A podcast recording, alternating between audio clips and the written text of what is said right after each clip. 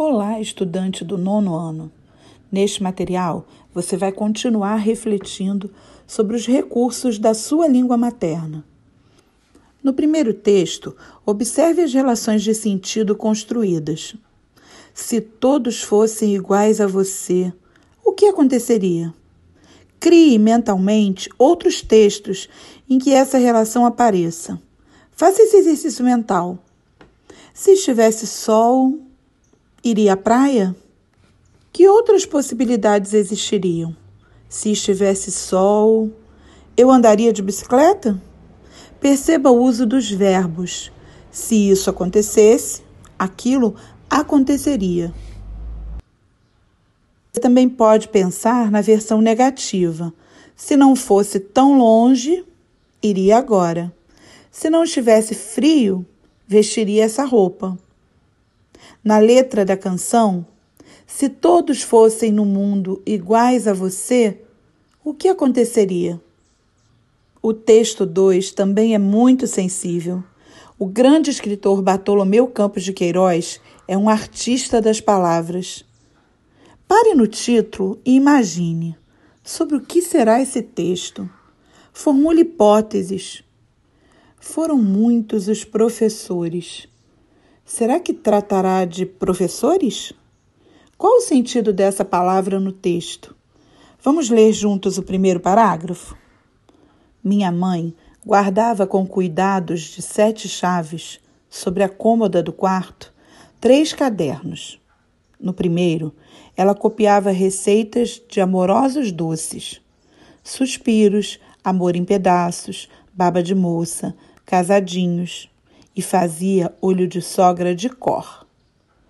No segundo caderno, ela anotava riscos de bordados. No terceiro, ela escondia longas poesias, boiando em sofrimentos.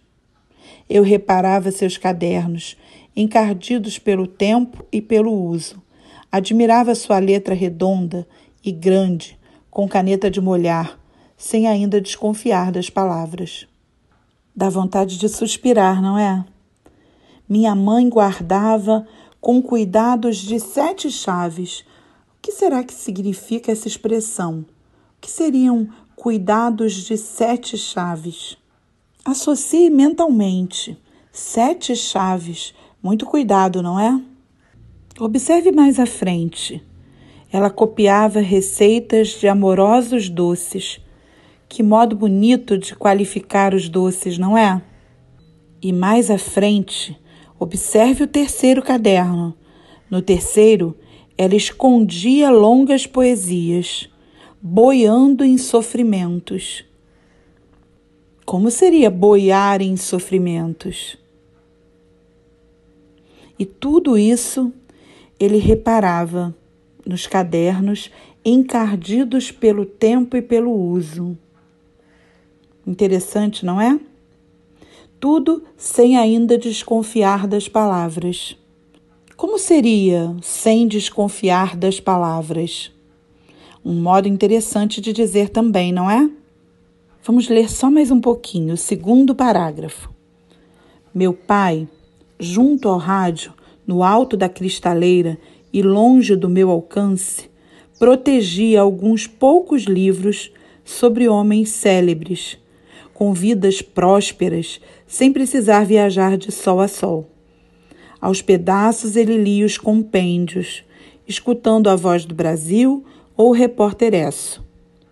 Eu apreciava seu silêncio, sem me aventurar em perguntas ou demandas. De vez em quando, ele interrompia a leitura e me acariciava com os olhos, me amando sem mãos, como se me desejando outros futuros diferentes do seu. Muito lindo, não é? A escolha das palavras faz toda a diferença neste texto e nos outros. Perceba que ele podia somente dizer que o pai guardava os livros no alto da cristaleira. Mas ele diz: Meu pai, junto ao rádio, no alto da cristaleira e longe do meu alcance, protegia alguns poucos livros sobre homens célebres a escolha das palavras faz toda a diferença. Perceba também outras expressões, como viajar de sol a sol, e vá fazendo associações. Por isso, é tão importante ler várias vezes o mesmo texto. A gente vai lendo e pensando, pensando sobre cada palavra, sobre cada escolha. Muitas vezes o texto pode fazer referência a elementos que você não conheça.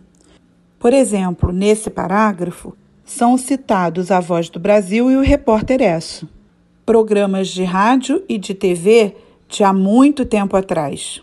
Perceba que o texto dá uma dica. Ele diz que o pai estava escutando a Voz do Brasil ou o Repórter Esso. Se isso acontecer e você não conseguir entender a que se referia o texto, vale pesquisar na internet, em outras fontes, perguntando a outras pessoas. Assim você vai aumentando seu repertório. A cada texto lido, nosso universo de compreensão vai aumentando. Vamos lá no finalzinho do parágrafo? Há um trecho muito lindo. Vamos voltar nas três últimas linhas. Achou? Então vamos lá. De vez em quando, ele interrompia a leitura e me acariciava com os olhos, me amando sem mãos, como se me desejando outros futuros diferentes do seu. Interessante essa construção, não é? Me acariciava com os olhos, me amando sem mãos um modo muito bonito de demonstrar um carinho quieto, silencioso do seu pai. Continue a leitura de cada um dos parágrafos do texto. Você vai perceber que ele é um mergulho na sensibilidade.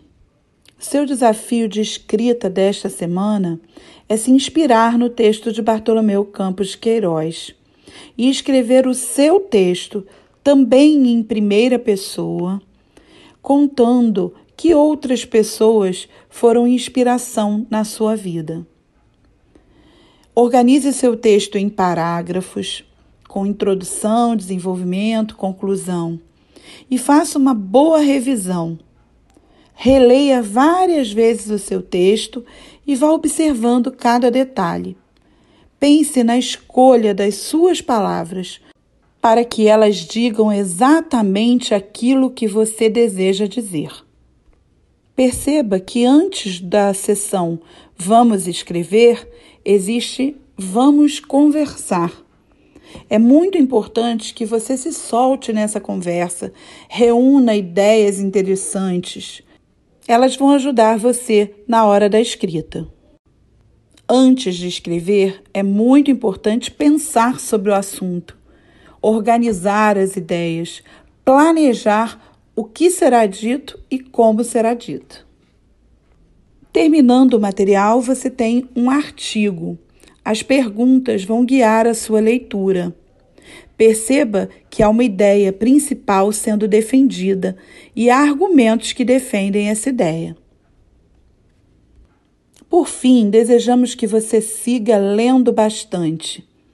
Sugerimos que você utilize o link sobre Bartolomeu Campos de Queiroz para se encantar ainda mais com o autor e desejar conhecer mais a sua obra. Uma semana de muita leitura para você. Até a próxima!